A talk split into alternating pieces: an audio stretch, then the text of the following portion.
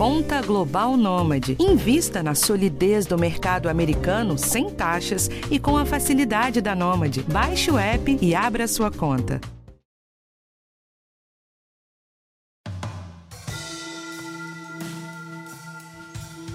É uma questão de saúde com política ou é uma questão de política com saúde? Veja só, a Índia anunciou que proibiria a exportação da vacina do laboratório AstraZeneca, que também é produzida no país, até que sua população de risco estivesse imunizada. Depois voltou atrás. No Brasil, estados e governo federal continuam em descompasso em relação às decisões de compra das vacinas.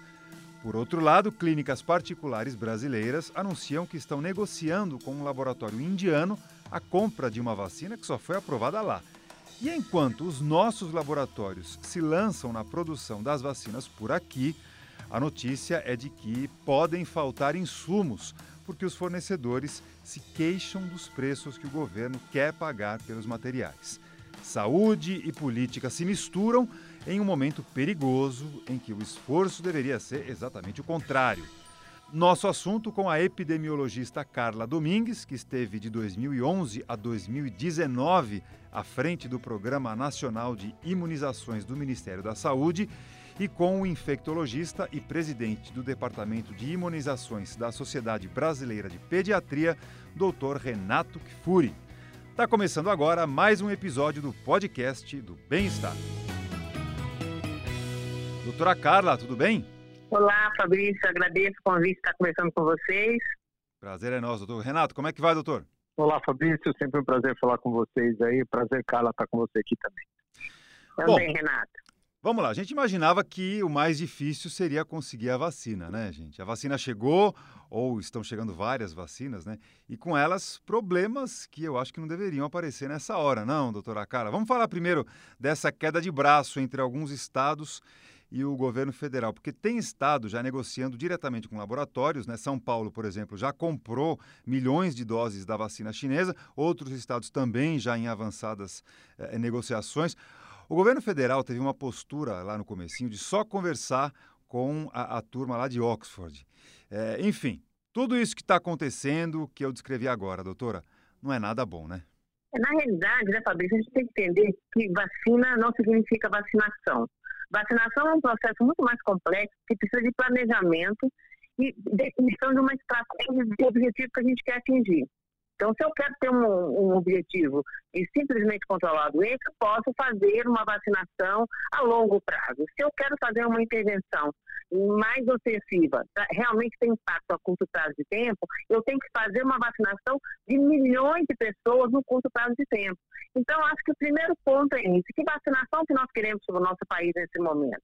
Né? O Brasil parece, né, o Ministério da Saúde, que fez essa opção de fazer uma vacinação de controle da, da Covid, aí colocando uma vacinação de 16 meses para atingir a população-alvo. Né? E nós queremos, enquanto cidadão, uma vacinação que possa diminuir o impacto do adoecimento da população, né? diminuir a gravidade, diminuir a hospitalização e principalmente os óbitos. E para isso eu preciso vacinar muito mais rápido. Né? Para isso também eu vou precisar de mais vacinas. Então, essa avaliação de só pensar nessa, a, o acordo com a AstraZeneca, né, uma vacinação cautelosa, não me parece apropriada para o momento que o Brasil está vivendo, né, o segundo país com a maior taxa de infecção do mundo. Quer dizer, deveria ter se pensado lá atrás em algo já é, a longo prazo, ou mais do que esses 16 meses, seria isso? A curto prazo, né? Exatamente. Então, pra, a gente sabia que nenhum laboratório teria vacina suficiente para ter uma quantitativa, como a gente, o exemplo da influenza, né? O, a, o Butantan entrega para o Ministério da Saúde 80 milhões de doses ao mesmo tempo e se vacina a população em dois meses. Então, como a gente sabia que nenhum laboratório teria esse quantitativo para a gente fazer uma vacinação dessa forma, teria que ser buscado outros laboratórios para que a gente pudesse ter uma vacinação mais rápida, como a gente está vendo nos outros países, né? Quem que começou a vacinação em dezembro e janeiro? Foram países que apostaram em mais de um fornecedor, que tiveram no seu portfólio mais de, de, de uh, uma possibilidade e agora quem saiu na frente, né, que foi a Moderna e a Pfizer, esses países já tinham acordos afirmados com essas produtores de vacina já estão conseguindo vacinar a população. Então, eu acho que esse é a discussão. Né? Nós temos que ter mais um produtor para que a gente possa garantir uma vacinação mais rápida da população brasileira. Bom, a gente vai voltar a falar sobre isso, mas eu queria agora perguntar para o doutor Renato sobre a Coronavac, porque por enquanto ainda não está claro o acordo do Ministério da Saúde para a compra dessa vacina feita na China, em parceria aqui com o, Instituto Butantan de São Paulo. Então, é, é, caso essa vacina seja aprovada pela Anvisa nas próximas semanas, doutor Renato, tem o risco de São Paulo começar a vacinar sozinho? Quer dizer, São Paulo vacina e os outros estados não? É, esse é um dos grandes gargalos que eu acho na, na definição do nosso programa.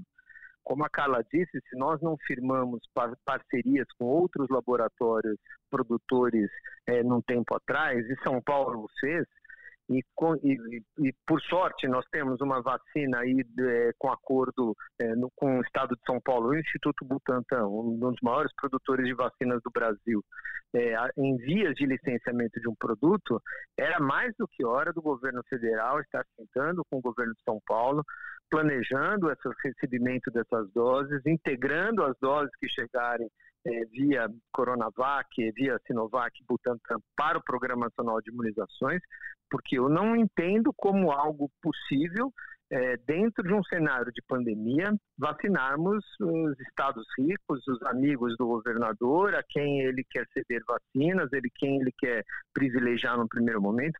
Isso desrespeita os princípios de universalidade do, do nosso sistema único de saúde. Então, não acho, eu torço para que essa, essa situação seja resolvida. Eu, eu vejo um enorme atraso nessa negociação é, nessa firmada de, de, de, de, posições das primeiras doses no fluxo, é, se chegarem as doses da Coronavac em primeiro lugar, quantas doses seriam, como é que seriam distribuídas pelos estados. Eu acho que isso tudo deveria estar muito bem organizado, já planejado, para que nós não tenhamos que haver daqui a pouco disputas entre, como você bem disse, um estado recebendo, brasileiros de categorias diferentes que moram em estados sendo vacinados, criando inclusive um turismo vacinal aqui no país, muita gente migrando para regiões onde tem vacina. Então eu, eu espero que essa situação é, seja resolvida, porque uma coisa é você ter uma vacina no estado, no município, que resolve comprar num cenário que não é de pandemia, mas nesse cenário eu acho inadmissível nós termos é, parte da população se beneficiando e outra não. Então, acho que é o momento, ou passou da hora, do, de, de, estados e municípios e governo federal sentarem e, e definirem uma estratégia única para o país. Uh, doutora Carla, a senhora esteve lá coordenando o Programa Nacional de Imunizações durante nove anos, então eu queria aqui aproveitar a sua experiência para saber se nesse período a senhora vivenciou uma situação parecida com essa de agora, em que estados e governo federal não se entendem com risco de prejuízo para a campanha de vacinação. A senhora passou por isso lá, doutora Carla? Eu acho que a gente tem que olhar, não é só a minha gestão, né, nos oito anos e pouco que eu fiquei no Ministério da Saúde, mas nós temos que olhar a do Programa Nacional de Imunizações. Ele começa lá em 73, como tinha exatamente esse cenário que o Renato colocou. Aqueles estados que tinham recursos financeiros compravam vacina para pólio, para sarampo, e isso não impactava em absolutamente nada na, na, na, carga da doença, e nós tínhamos sarampo e a pólio endêmico no nosso país. Quando se criou o PNI e se universalizou as, as ações de vacinação, garantindo uma equidade de vacinação para todo o país, né, seja aqueles municípios municípios na região amazônica, seja a própria cidade de São Paulo, hoje com 14 milhões de pessoas, é isso que fez o Programa Nacional de Imunizações ser considerado um dos maiores programas de vacinação do mundo. É essa disponibilidade gratuita e organizada da vacinação para a população em geral. Eu acho que esse cenário que o Renato coloca, eu também concordo que é o pior cenário. A gente vai retroceder 50 anos no, na história de vacinação do nosso país. Isso, além de não ter impacto, vai confundir a população, porque ela não está acostumada, no momento de epidemia, uma localidade ter vacina e a outra não. Ela não vai entender isso. Ela não vai entender que se trata da vacinação de São Paulo. E ela pode buscar essa vacinação, porque isso é um direito dela, enquanto cidadão, pelo SUS, ela ser vacinada onde ela quiser. Você acha que o Estado de São Paulo vai ter vacina para vacinar toda a população brasileira? Como é que a gente vai controlar quem foi vacinado que mora em São Paulo e não mora em outra localidade? Isso vai desorganizar todo o processo de vacinação, nós precisamos ter um plano único né, e que ele seja equitativo. Então, nós, nesse momento, ao invés da gente ver governadores e, e prefeitos buscando vacinas individualmente, nós temos que ter uma união do SUS e um consenso e fazer com que o governo federal compre essa vacina da Coronavac e que ela seja distribuída pelo PNI e não temos ações separadas de forma é, é, é, diferenciada para a população. Isso não é justo, isso não faz parte do SUS e isso não vai ter nenhum impacto nessa ação de vacinação. É, acho que pelas palavras da doutora Carla, a gente percebe a importância de ser uma ação coordenada para não, não provocar confusão. Agora, doutor Renato, a gente vê a vacinação já acontecendo aí em mais de 50 países e nós, como bem disse a doutora Carla, que temos um dos programas de vacinação mais bem sucedidos, mais elogiados do mundo, continuamos atrasados sem sequer ter uma vacina lá na mesa da Anvisa para aprovação. E aí a população fica vendo navios sem entender nada. A impressão que a gente tem é que nós dormimos no ponto. Então, doutor Renato, a pergunta olhando para frente é aprovando a, rapidamente uma primeira vacina. O senhor entende que dá para recuperar é, esse tempo perdido, isso que ficou para trás? Olha, Fabrício, sem dúvida eu acho que você usou o termo correto. Nós dormimos no ponto, o negacionismo da epidemia e das vacinas está impactando agora diretamente na, na, na, velocidade com que estamos introduzindo vacinas no programa. Você vê países que não têm tradição de vacinação recebendo milhões de doses e tendo dificuldades em aplicar vacinas. Eu tenho certeza que se tivéssemos aqui milhões de doses, nós estaríamos plenamente prontos para vacinar com a estrutura, com a tradição que nós temos de vacinação nesse país. Então, um programa ele, ele não é feito só de vacinas, como a Carla disse, mas ele precisa das vacinas, né? Senão não se começa programa de vacinação. É, eu acho que daqui para frente o cenário, é, com a chegada dessas duas vacinas, é, vai depender desta conversa, dessas tratativas do governo federal e do Instituto Butantan especialmente, e com a vacina da AstraZeneca em parceria com Fiocruz, para que nós consigamos a maior quantidade de doses no menor espaço de tempo.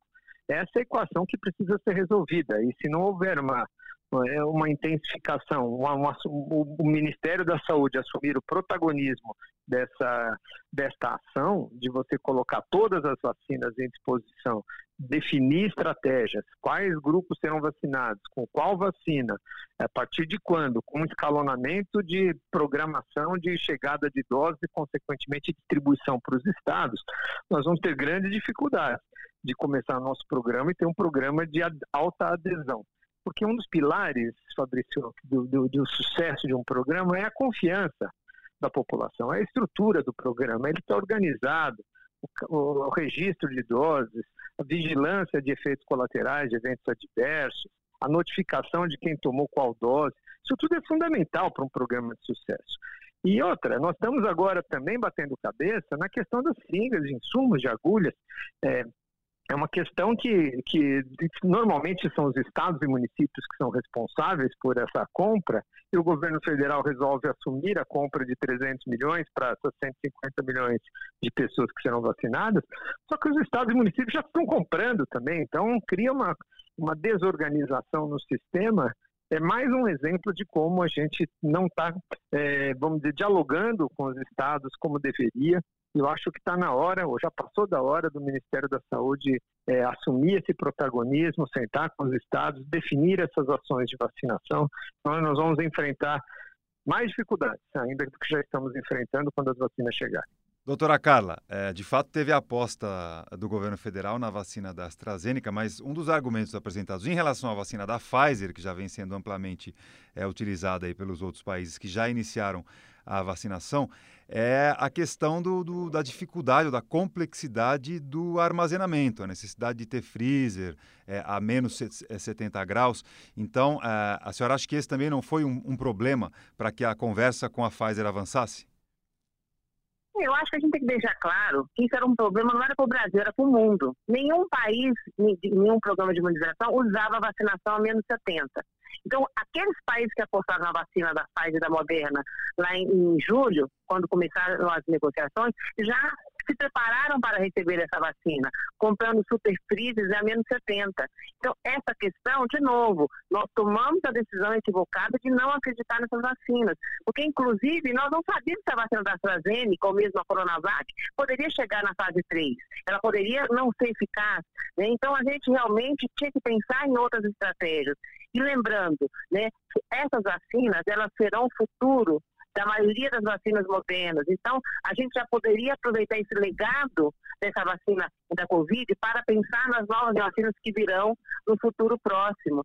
Então, eu acredito que também foi um equívoco do governo não ter se preparado para ter, colocar essa vacina. Então, nós não estamos falando dos 5.700 municípios brasileiros. Isso não teria sentido. Mas nas, nas, capitais, onde nós temos uma elevada densidade demográfica, onde a gente teria muitas pessoas a serem vacinadas, a gente poderia sim ter estruturado salas de vacina com esses super para que a gente pudesse hoje já ter essa vacinação.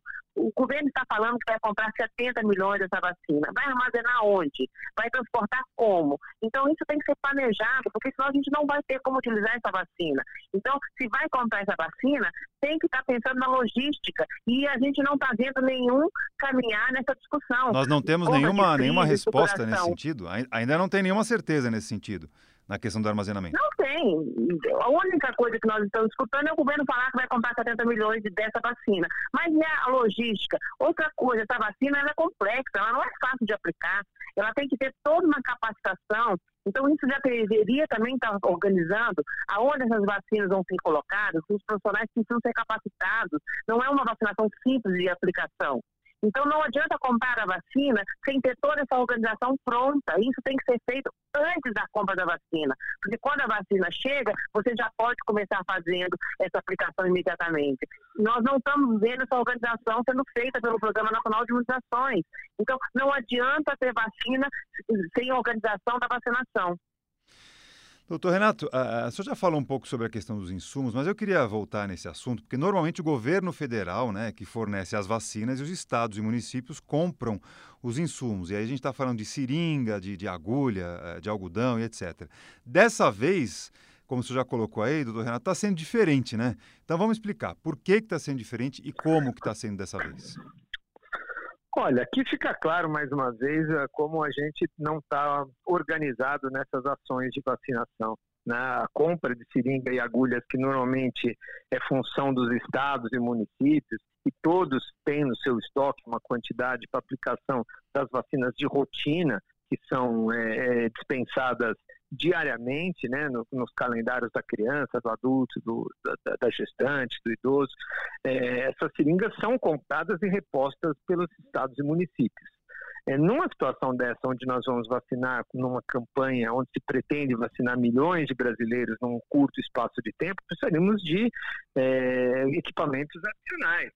Precisaremos de seringas e agulhas, esses insumos adicionais, eles precisariam ter sido é, organizados é, de forma não se o governo federal quis centralizar essa compra era preciso sentar com municípios estados definir quantidades quem já tem estoque. O que se viu foi cada um comprando ao seu é, à sua disposição buscando no mercado muitas vezes pagando preços acima do que se paga normalmente. O governo federal querendo comprar e já não tem mais para vender porque muitos estados e municípios já compraram. São Paulo já comprou Belo Horizonte já comprou as informações que a gente tem. Então está muito desorganizado essa questão da, da, desses insumos. Também é momento de centralizar essas ações para que nós tenhamos insumos para todos. Só gostaria de tocar num ponto que eu acho que talvez dentre essas é, questões que a gente vem conversando, Fabrício, eu acho importante destacar um lado positivo é, dessas parcerias da AstraZeneca com Fiocruz e de, da Sinovac com Butantan, que é a transferência de tecnologia. E por um lado nós patinamos, fizemos poucas opções, colocamos todos os ovos numa mesma cesta. Por outro lado, nós temos aqui é, a, a capacidade, né, ou pelo menos a possibilidade de transferir tecnologia para laboratórios brasileiros e no longo prazo nós termos vacinas aqui sendo produzidas em grande quantidade, quem sabe até exportadas. É uma pena que a, que a pandemia exija de nós muito mais do que planejamentos desse de transferência de tecnologia. Precisávamos ter é, muito também o planejamento de curto prazo. Mas a boa notícia, se é que temos uma boa notícia nesse momento, é que provavelmente essas transferências de tecnologias sendo completadas ao longo dos meses que se seguem, nós teremos capacidade de produção nacional, que isso gera uma independência desses mercados que estamos sofrendo agora no médio e no longo prazo. Só que a pandemia né, não pode esperar. Nós fazemos quase, estamos fazendo quase mil vítimas por dia e cada mês que a gente atrasa a vacinação da população, a gente paga um preço muito alto. Claro que, é, mas para isso nós vamos precisar ter insumo, né? Precisa ter seringa, precisa ter agulha, precisa ter algodão em todo o país. E, e existe uma ameaça de falta. É, e eu queria voltar a esse assunto agora com a doutora Carla, porque me parece muito grave, doutora. A senhora teve lá no Ministério da Saúde, então eu quero entender como é que isso funciona. Porque o Ministério, a notícia é de que o Ministério da Saúde só conseguiu comprar 2,4% do que seria necessário para a produção das vacinas, porque nos pregões os fornecedores estão reclamando que os preços pagos pelo governo estão muito baixos, né? Então, é, explica para a gente como é que funciona esse processo, doutora Carla. Então, como o Renato explicou, né, na rotina, né, na, no funcionamento do Programa Nacional de Imunizações, a responsabilidade de comprar seringas e agulhas são dos estados ou dos municípios. Né? O que faltou? Planejamento. Quando tem epidemia, geralmente o Ministério da Saúde, por necessidade de comprar um grande volume, inclusive conseguir um preço mais baixo, né, consegue, eh, se propõe a fazer essas compras nacionais. Isso aconteceu com a H1N1, isso aconteceu em outras situações de emergência, de febre amarela. Então, o Ministério atua numa forma de apoiar os estados e municípios. Mas o que, que acontece quando a gente está à frente de uma questão dessa? Como o Renato colocou, tem que se sentar na mesa com seus parceiros e colocar, isso vai ser a minha responsabilidade. Então, o Estado e o município deixam de comprar aquela seringa e agulha porque sabe que o Ministério vai comprar. Mas, de novo, se o Ministério tomou essa decisão, ele teria que ter feito isso lá em julho. Né? Não dá para agora, em dezembro, falar que vai querer 300 milhões de seringas, porque o mercado não está pronto para receber essas seringas, é, para produzir e entregar. Tanto é que a gente viu o fracasso né, da, da, da licitação. Só 2,4% foi ah, é, disponibilizado. Justamente por isso, a indústria estava finalizando desde agosto a necessidade de sentar com o Ministério da Saúde, de que tivesse um planejamento. E o Ministério da Saúde parece que trabalhou não numa situação de emergência e de, de rotina. A gente demora seis meses para comprar seringa numa ação de rotina. Emergência tem que se comprar em 60 dias. Então, se a gente tivesse planejado lá em julho, possivelmente em outubro já tinha esses contratos assinados, em dezembro agora já estavam sendo entregues as seringas. Como não houve esse planejamento nacional, os estados, na necessidade de ver que iam possivelmente ficar sem seringas, correram e começaram a comprar. Só que outros não compraram, porque acreditaram que o Ministério ia comprar. Então, de novo, nós vamos ter uma situação desigual estados vão ter seringas e outros não vão ter. É claro que a gente precisa informar a população que, no primeiro momento, todos os estados terão seringas, porque eles têm estoque para a rotina. Mas o que, que vai acontecer se essas seringas não forem repostas? Nós vamos possivelmente não conseguir fazer a campanha de influenza, que vai começar agora em abril, nós vamos não deixar de fazer a vacinação de rotina das crianças, porque vai faltar vacina lá na frente. Então, a gente tem que ter um planejamento para saber quando é que essas seringas vão chegar, para que a gente não possa ter um problema maior ainda lá na frente, porque a gente pode vacinar a Covid, vai deixar de vacinar contra a gripe e deixar de vacinar as vacinas das crianças na rotina do calendário nacional de vacinação. É, a senhora então, faz um alerta. Isso é necessário planejamento e organização. É, a senhora faz um alerta dos mais importantes aqui para o nosso ouvinte, para quem ouve aqui a a nossa conversa no podcast do Bem-Estar, que é dando conta de que tudo bem, a gente, os estados e municípios teriam estoques de insumos para fazer a vacinação contra a Covid-19. Mas aí vem a vacinação de, outras, de, de outros tipos para as crianças, especialmente a vacinação de gripe no meio do ano. Isso tudo pode sofrer um atraso no cronograma por falta de insumo. É isso, doutora Carla. Isso, se, se essas compras que foram planejadas elas não se efetivarem, nós vamos ter problema sim inclusive da própria vacinação da Covid a médio prazo. Né? A gente vai vacinar esses primeiros grupos, né? possivelmente os idosos, os profissionais de saúde, mas possivelmente lá na frente a gente vai faltar o insumo. Então, é isso que eu estou colocando. A gente tem um insumo para começar, mas eles têm que ser repostos, porque eles foram comprados para outra finalidade, e que ela é tão importante quanto. Eu não posso é, optar em vacinar um idoso contra a Covid e deixar de vacinar uma criança contra sarampo. Elas, elas não estão competindo, elas têm que trabalhar juntos. Né? Então a gente tem que pensar que as ações de rotina não podem parar. Nós estamos vendo, o ano passado, nenhuma vacina atingiu cobertura vacinal. Das 15 vacinas do calendário, todas ficaram abaixo da média, muitas abaixo de 70%. Isso é muito grave. Nós estamos falando que doenças podem voltar a acontecer no nosso país. Então, nós não podemos negligenciar a vacinação da, do calendário da criança, porque, sob pena de termos surtos não só de Covid, de sarampo, mas nós temos outras doenças tão importantes e graves que vão afetar a nossa população. Então, uma, uma vacinação não pode ser é, colocada como prioridade diante de outras. O doutor Renato, então é isso. Essa, essa desorganização pode bagunçar o cronograma de vacinação do, do ano todo, é isso?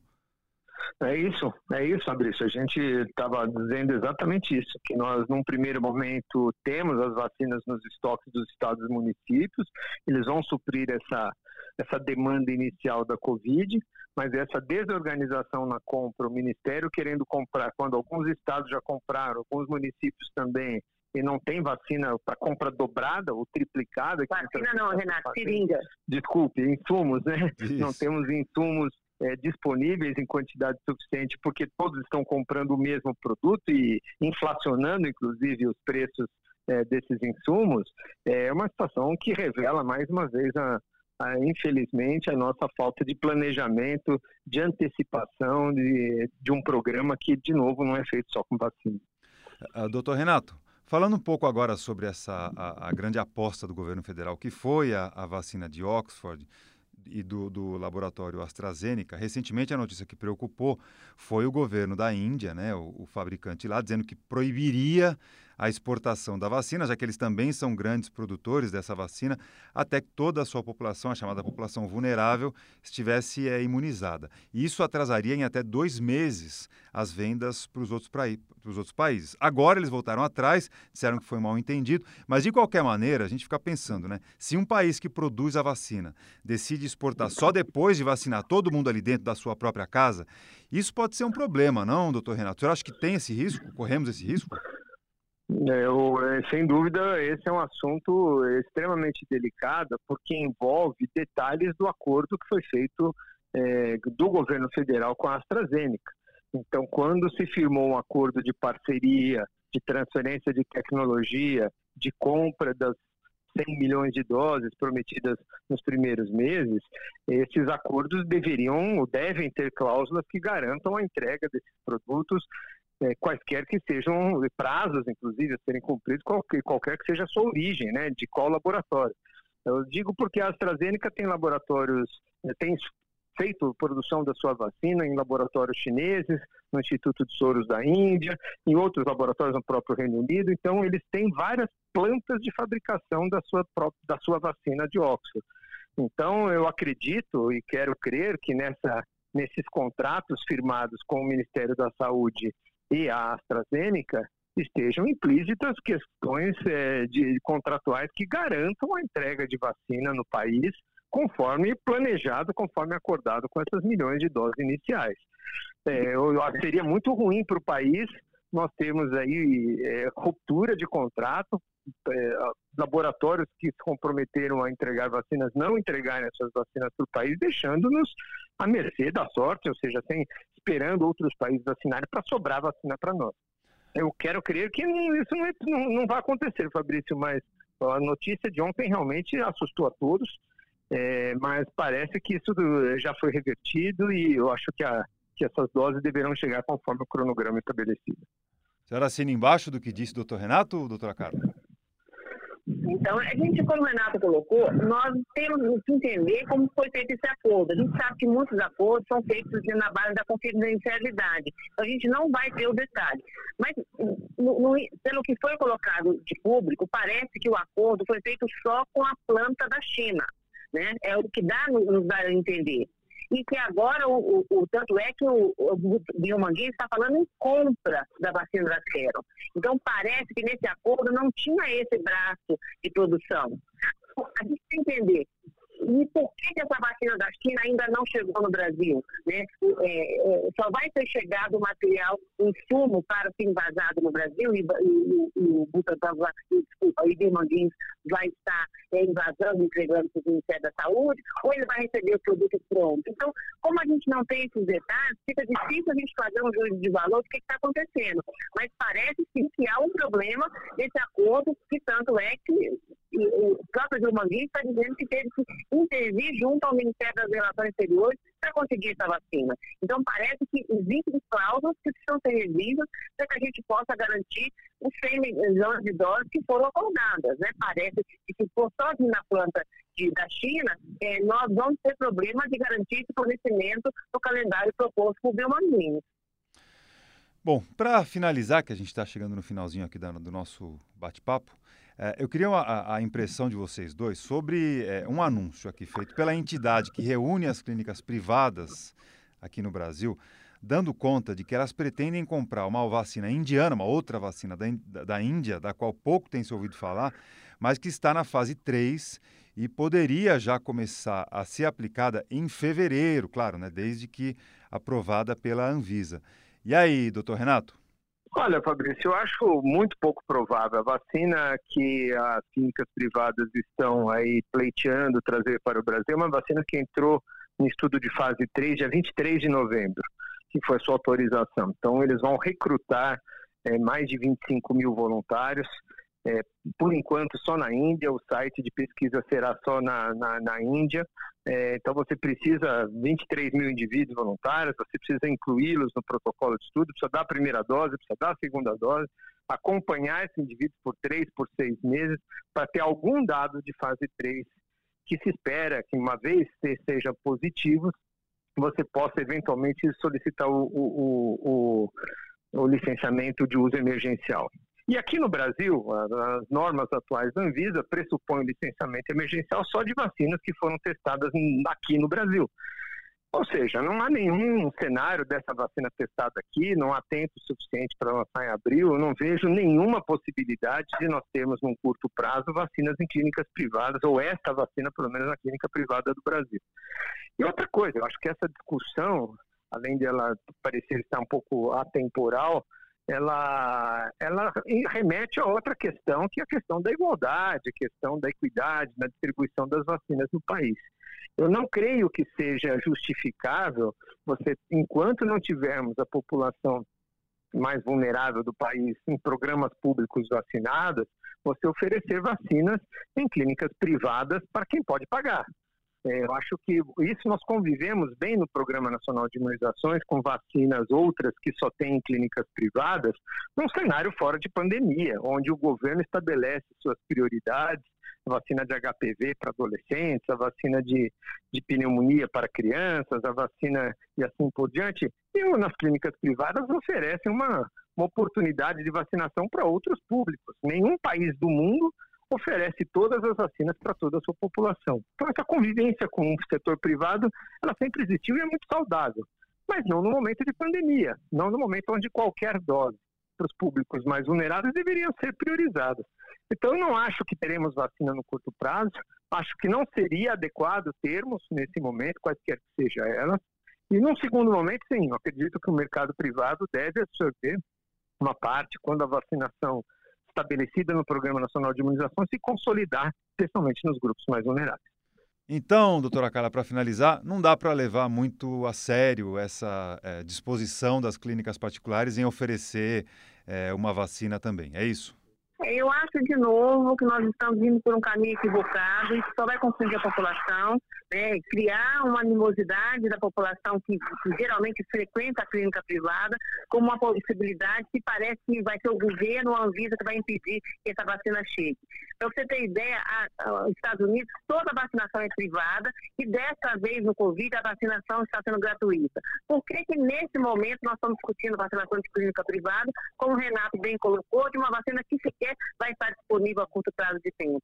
Então, eu acho que é uma ação política e ruim para a população que já está tão confusa né, nesse momento que a gente precisa fortalecer o Programa Nacional de Imunizações, porque é dessa forma que nós vamos ter a adesão da população e termos o maior número de pessoas vacinadas. Eu acho que esse é o caminho. Doutora Carla Domingues, epidemiologista, que esteve à frente durante quase nove anos do Programa Nacional de Imunizações do Ministério da Saúde. Muito obrigado pela atenção com a gente, foi um prazer. Eu que agradeço a oportunidade de estar conversando com vocês e esperando contribuir nessa discussão tão importante para o nosso país. Dr. Renato Kfour, infectologista, presidente do Departamento de Imunizações da Sociedade Brasileira de Pediatria. Agradeço mais uma vez aqui a sua participação e até uma próxima. Até uma próxima, Fabrício. Sempre um prazer falar com vocês aí. Um, um grande abraço a todos. Esse foi o podcast do Bem-Estar, que teve a produção e a gravação de Ana Amélia Bazella, na edição Fabrício Cataldo e nas redes sociais a Mariana Garcia. Quarta-feira que vem, um novo episódio. Espero você, hein? Até lá. Tchau.